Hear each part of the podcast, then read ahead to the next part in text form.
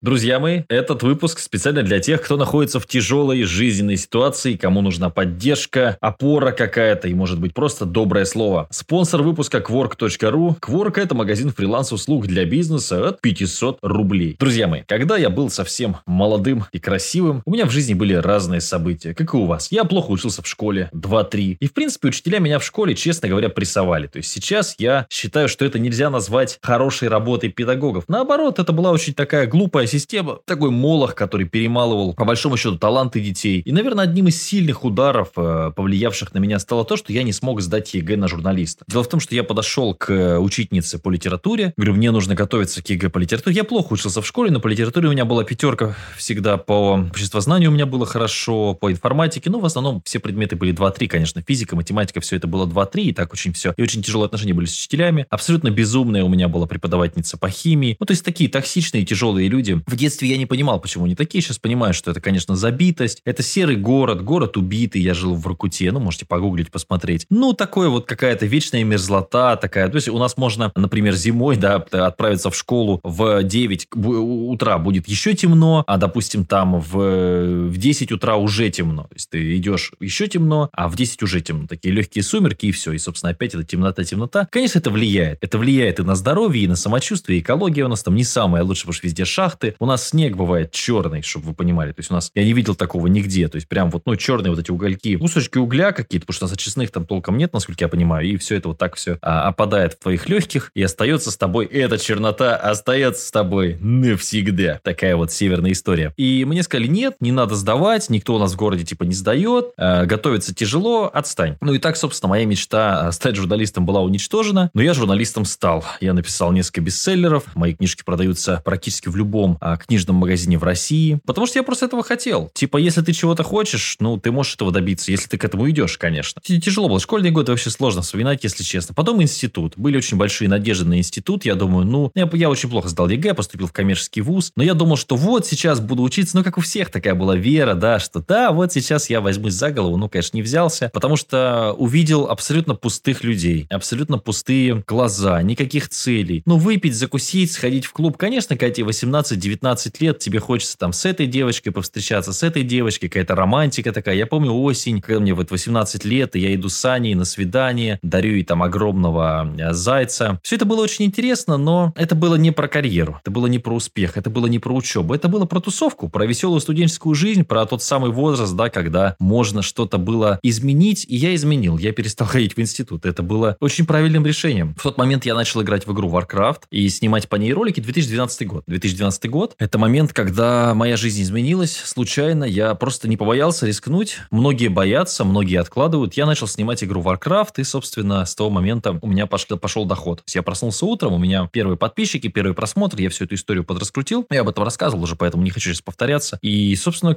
очень переломный был тяжелый момент, когда мне принесли повестку, что мне надо идти в военкомат. Я очень, а, ну, реально пришлось отстаивать свои права, потому что в России тяжеловато пока с э, тем, что такое альтернативная гражданская служба. Не все понимают, что вы можете пойти написать заявление и, собственно, не идти в армию. Но если вы немножко, как бы, я бы сказал, с яйцами в этой ситуации. Я искал возможности, денег тогда было немного. Нашел возможность альтернативной службы, сам писал заявление, все сам. Нашел, правда, юриста, который мне бесплатно помогал. Оказывается, и таких можно найти. Спорный оказался человек, он меня потом кинул на деньги. Причем э, в очень интересной ситуации. Мы собрали на благотворительный проект, я использовал свою медийность, а деньги он куда-то оставил себе. Причем там сумма была небольшой. Он слился, перестал отвечать на телефон. Тоже вот такая интересная ситуация. Всякое происходит в жизни. Потом работа альтернативная служба, работа в больнице. В больнице все время был страш, страшный запах, страшный запах. А, отвратительные мужики в основном, а, синие, пьяные, вот такие. Но опять повезло, да, ну, проявил себя, завоевал какое-то уважение в коллективе. А потом э, из больницы перенаправили в поликлинику, и там-то вообще были адекватные мужики все. До сих пор мы с ними можем и чай попить, и пообщаться, и никаких проблем. То есть, ну, если ты адекватный, то, в принципе, и к тебе рано или поздно, ну, даже если совсем отбитые какие-то подонки, все ты с ними можешь договориться. А если с подонками не договоришься, ну, найдешь варианты. Вот я потом, когда переехал уже в поликлинику, у меня нормально пошла служба. Вот, ну, пыталась меня присануть начальство, но меня в то время уже было сложновато присануть. Вот. Ну, много было ситуаций тяжелых, наверное, переломных. Ну, как-то, не знаю. Много у меня товарищей в то время, когда, когда было сложно, они пить начинали. Прям вот, ну, то есть, там, пивка после работы или там винца, что-нибудь такое посидеть. Я как-то, как-то работал. Я просто понимал, я на самом деле расписывал. Может быть, если тебе сейчас тяжело, тебе надо расписать. Ну, хорошо, если ты дальше будешь сидеть, киснуть, плакать, плакаться, жалеть себя. Ну, к чему ты придешь? Я вот тоже так садился, думал, блин, ну а что делать? И реально уходил к 8 на работу, в 5 часов приходил с работы и до 11 вечера работал. Поэтому сейчас, когда там, знаешь, какой-нибудь негативный комментарий или какая-нибудь там вот это, ну, абсолютно вот, э, ну, ну и наплевать на это все. Потому что, ну, когда ты работаешь, э,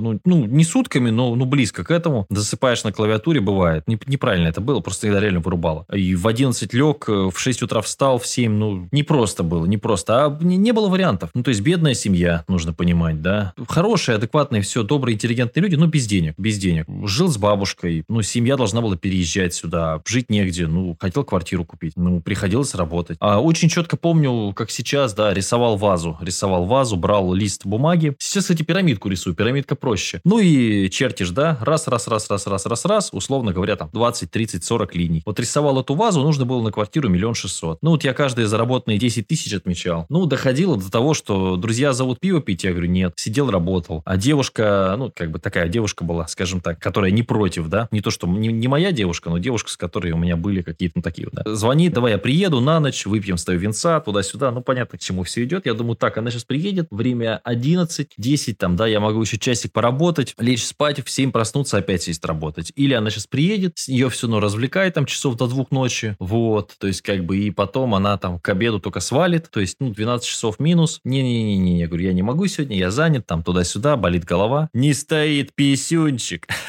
Да, ну, в общем, сливаюсь. И, в принципе, э, правильно, наверное, делал. Очень часто так поступал, потому что, ну, хотелось чего-то большего в жизни всегда. Всегда, когда э, проезжала какая-то дорогая машина, я смотрел, там, блин, а вот почему обычный же человек, там, там же не, не какой-то супермутант ниндзя сидит, да, не какой-то там, э, я не знаю, ну, обычный мужик, да, вот с деньгами, девушка с деньгами. А что вы делали? А как? Всегда, кстати, вот если у кого-то какой-то бизнес спрашивал, а как вот, ну, ну вот там привез, я помню, в Иркуте даже разговаривал с мужиком, тысячу лет назад на рынке Содружества я тогда а, любил слушать музыку, хэви-метал такое, и ходил покупал диски, ну, когда деньги были там 100 рублей, стоил диск, покупал, приходил, все. Вот. Как сейчас помню, еще выбирал, потому что денег было немного, там стояли, болтали, что обсуждали, и я говорю, ну, а как вот? Он говорит, ну, вот, э, там, снял точку, вот покупаю диски оптом, вот там, вот, ну, то есть рассказывали, и я такой, да, прикольно. То есть спрашивал у всех, всегда спрашивал. Всегда спрашивал, кстати, кто сколько зарабатывает, интересно было. Почему-то бедные люди часто начинают, ой, да что, да, да, да, да, да, стыдно им, стыдно внутренне, потому что, ну, если ты работаешь там за 50, там, 100 тысяч, там, ну, ты говоришь, да, ну, стоматолог там зарабатываю 100, ну, нормально, а вот это начинается, ну, там, сколько, ну, да, вот у меня, ну, там, да, чуть-чуть, потому что людям стыдно, неудобно, что они нищие, но признать этого не хотят. И я всегда, сколько, потому что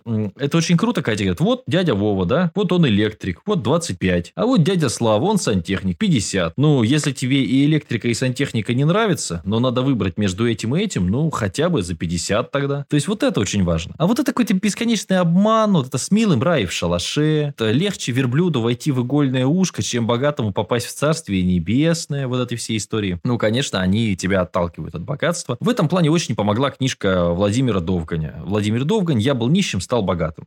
Смотрел видосы Довганя, до сих пор э, хорошего мнения о нем, великолепного. Мужик постоянно улыбается. Да, на какой-то своей волне. Да, там какая-то сетевуха у него, не сетевуха, я не знаю. Я не знаю. Но мне человек очень помог. Я э, с, с огромной благодарностью и очень хорошо. Потому что э, слушал и в аудиоверсии, и перечитывал, и закалялся по этой методике. И не могу сказать, что прям там вот эта вот закалка, она что-то из меня сделала, что такое. Тем более, что закаливание, если почитать, там, ну, плюс-минус такая вещь спорная, скажем так, да. Хуже не будет, но как бы лучше тоже там большой вопрос. Но очень помогло. А книжки, как сейчас помню, да, вот Олег Тиньков, там, я, я такой, как все, я был бедным, стал богатым. Ты читаешь эти истории, ну, просто молодцы. Это люди, которые, ну, действительно, я вот, ну, слушал их в то время, а, и мне нравилось, то есть я думаю, вот, есть у меня соседи, которые зовут бухать, есть соседи, которые там на зоне отсидели, да. То есть вот реально я так, ну, как-то, опять же, социум, да, но я помню, что я сижу в квартире и вот думаю, а кто мои соседи? Вот где-то какой-то книжке вопрос, я, ну, кто? Ну, вот на этом этаже, вот выше, да, на пару этажей, зэк, да, четыре раза отсидел, вот сейчас на пятой ходке. Ну, окей. А слева там в квартире, справа там или где, ну, в общем, рядом тоже. Бабка сумасшедшая, которая бухает постоянно, померла уже тоже. Ну, в другой квартире, ну,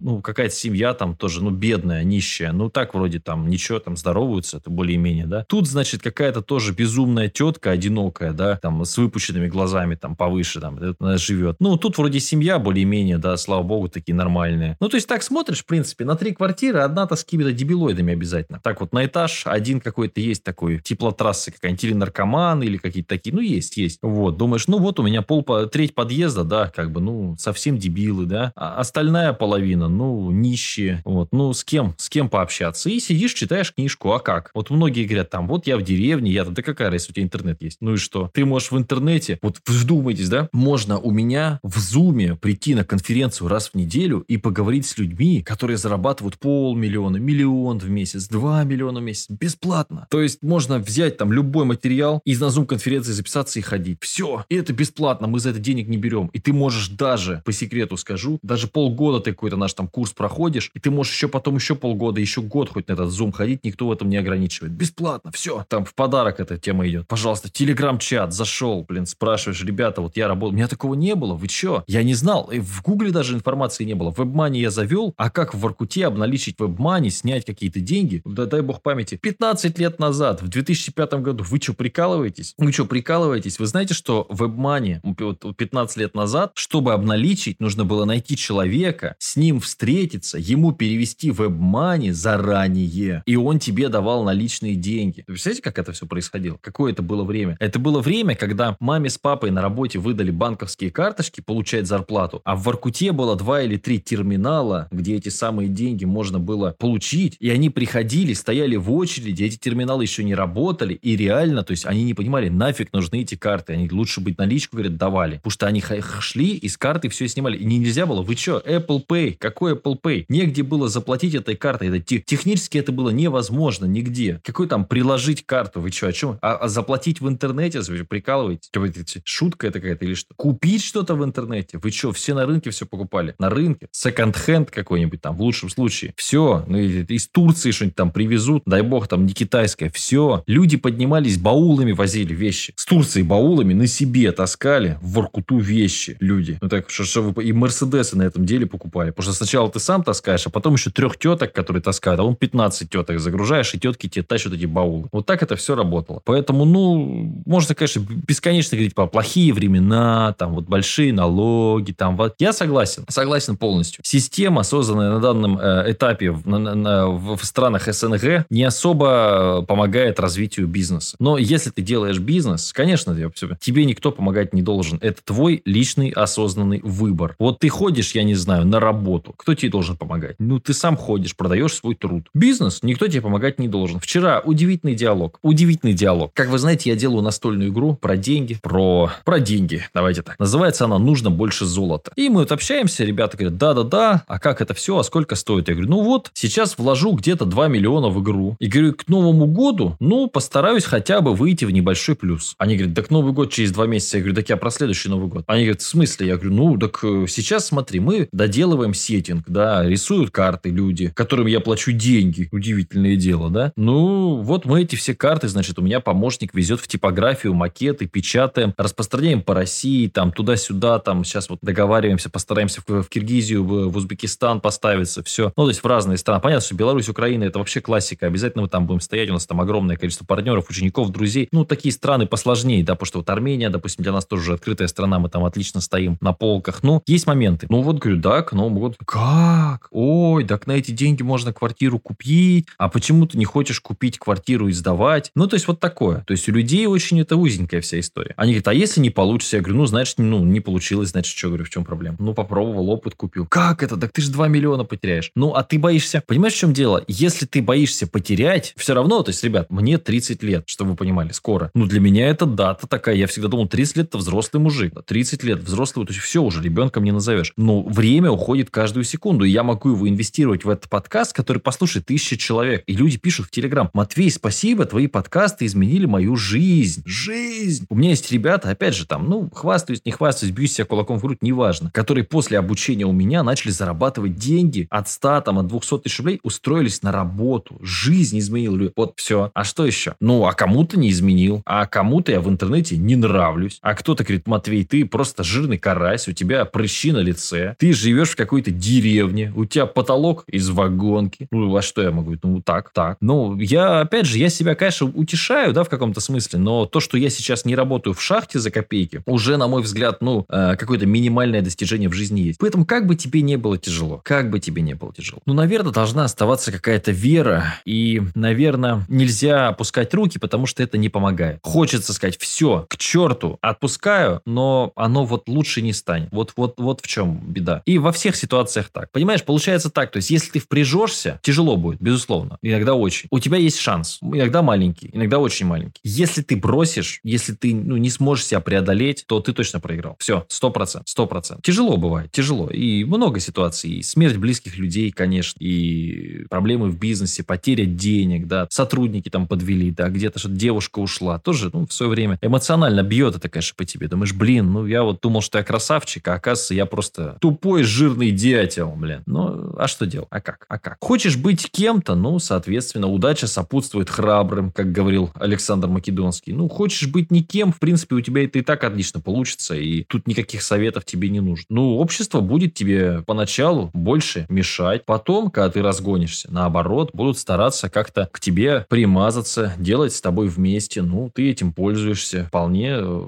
адекватно. То есть так миру, то есть и не можешь изменить глобально весь мир, но ты можешь изменить себя и свою жизнь, и ты можешь остаться нищим, а можешь стать богатым человеком с ресурсами. Дело только в тебе.